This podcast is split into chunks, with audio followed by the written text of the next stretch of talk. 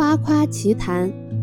假如你已久经职场，那么你便常常能看到这样两种人，他们基本上都是职场新人。一种是刚刚参加工作的，在学校才华横溢的年轻人；另外是那种刚刚跳槽而来的，有些还是被领导给予了很大希望的人。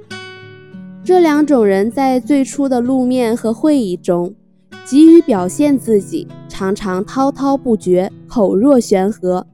领导为了照顾新人的面子或者鼓舞士气。一般不会干扰他的长篇大论。语言这个东西有快感，表演起来容易令人上瘾，往往陶醉在当中，就忘了自己在说些什么。这样的行为恰恰是他的不自信或者过于自信而导致的结果。但公司毕竟是公司，是讲究实益效益的。有许多事情不是通过说，而是通过做来体现的，或是通过实际效果来证实自己的才气。只有做出点成绩来给人看一看，这才能证明你的真才实学，让人心服口服。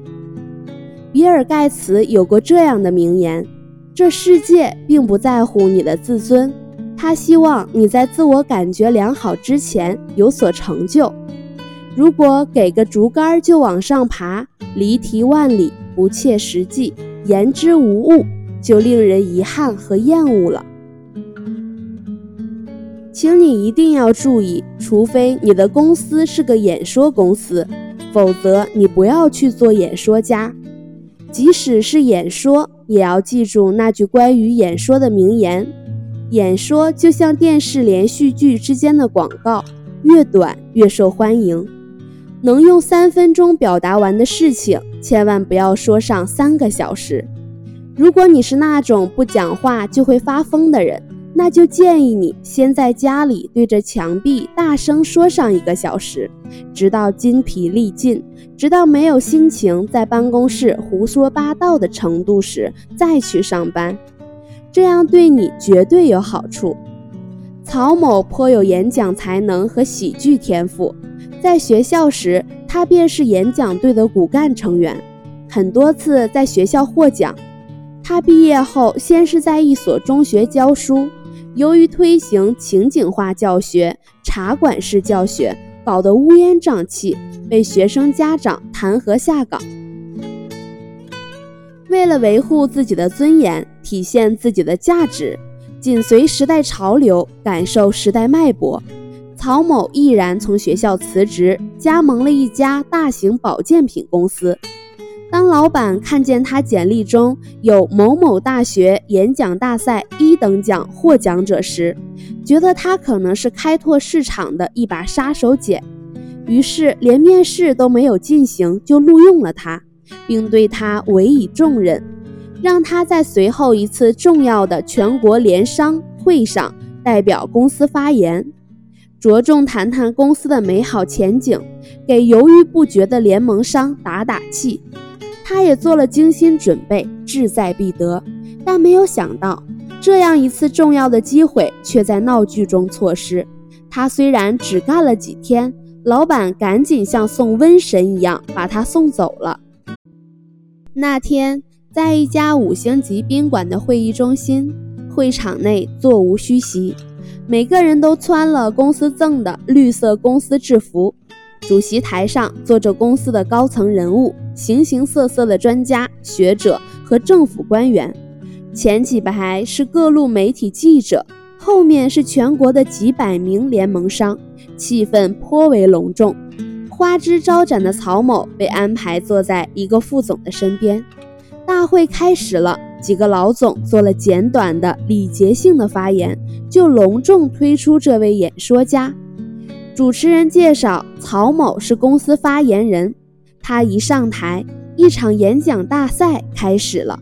一番客套之后，他先从中国的传统食疗理论谈起。食疗是中国食文化和医学文化中一颗璀璨夺目的明珠，一朵奇葩，道教之父。老子曰：“万物皆备于我，我备于万物。”由于历史的、科技的原因，古人治病时在药物的选择上多药食不分，医食同源，食即是药，药即是食。饮食疗法起源于周期，至今已有三千多年的历史。千金食疗，《神农本草经》《黄帝内经》《饮膳正羹》《本草纲目》里面，这样的局面导致专家不满和不屑。你都说完了，还请我们来干什么呀？哪里找了这么一个小品演员？活宝，来点实际的，怎么跟传销似的？不是卖狗皮膏药吧？什么时候才开饭呀？我买的是下午三点的飞机票。听众人中有人嚷起来，老总气得眼珠子都快掉下来了。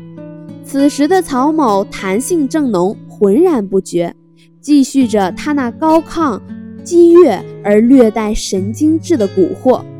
为了结束这场灾难，老板只好让人悄悄拉闸断电。然后歉意地说：“保险丝烧了。”宣布散会。就这样，公司的脸面无存，而曹某也因此丢失了自己的工作。好奇心过重，由于受传统思想的影响，人们总是喜欢以集体主义的名义要别人交出隐私，这极不适合现代社会理念。人是社会的，又是个体的。人是有人格尊严的，只要和社会利益没有关系，每个人都没有必要，也没有权利去探听别人的绝对隐私。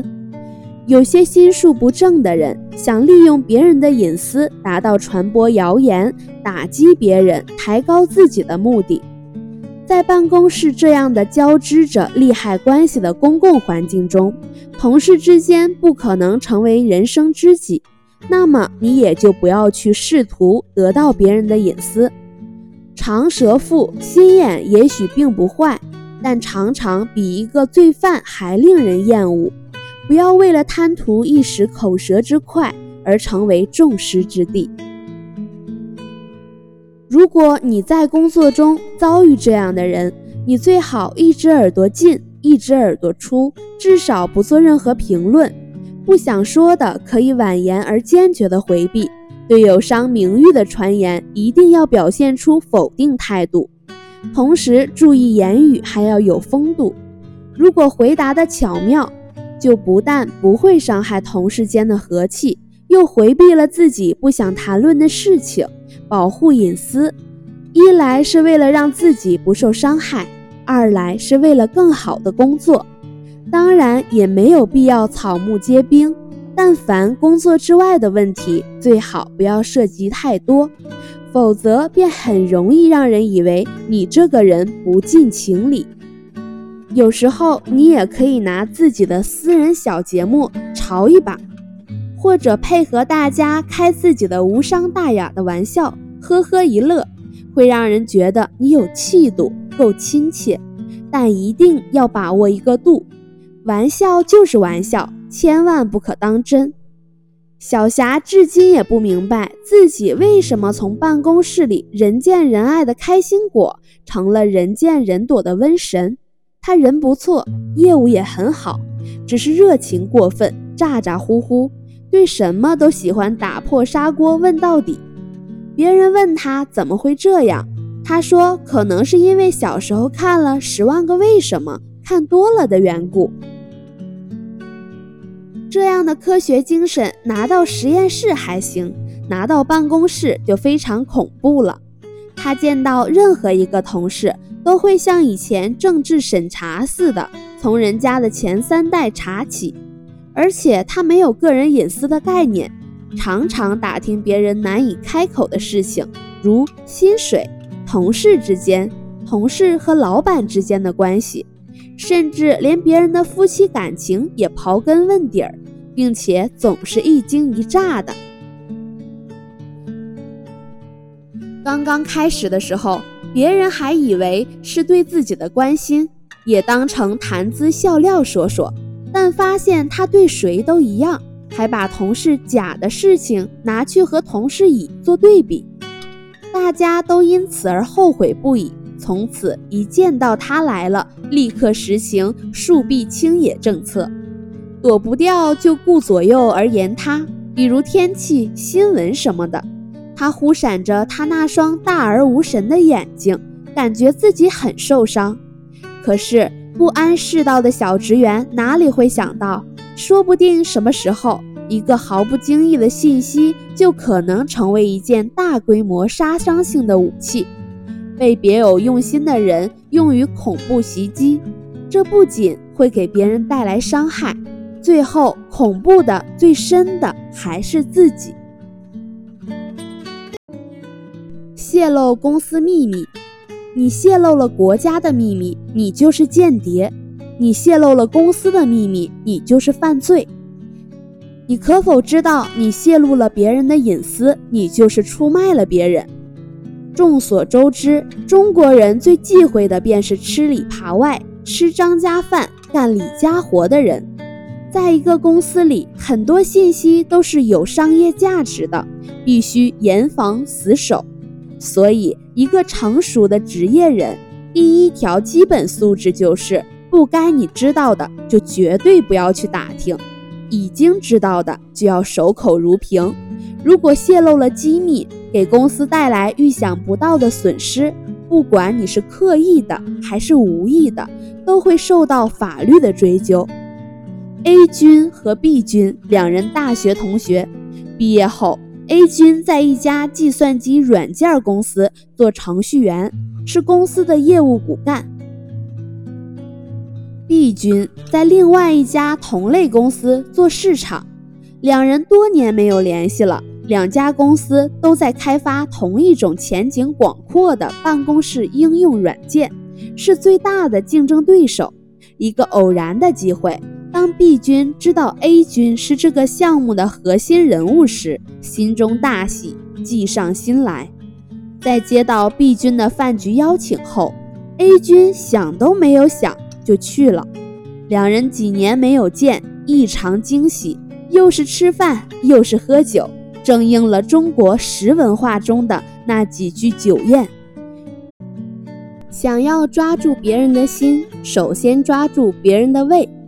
被惯得找不着北的 A 君，就像黄河决堤一样，将公司的绝密资料和盘托出。后来，遥遥领先于对手的 A 公司被对手捷足先登，打了个措手不及，巨额研发费用化为泡沫。看着满商场的同类产品，A 君气得浑身发抖，羞愧难当地离开了公司。但最终，由于公司受到了巨大的损失，还是把他送上了法庭。这也是他应该承担的责任，必须受到的惩罚。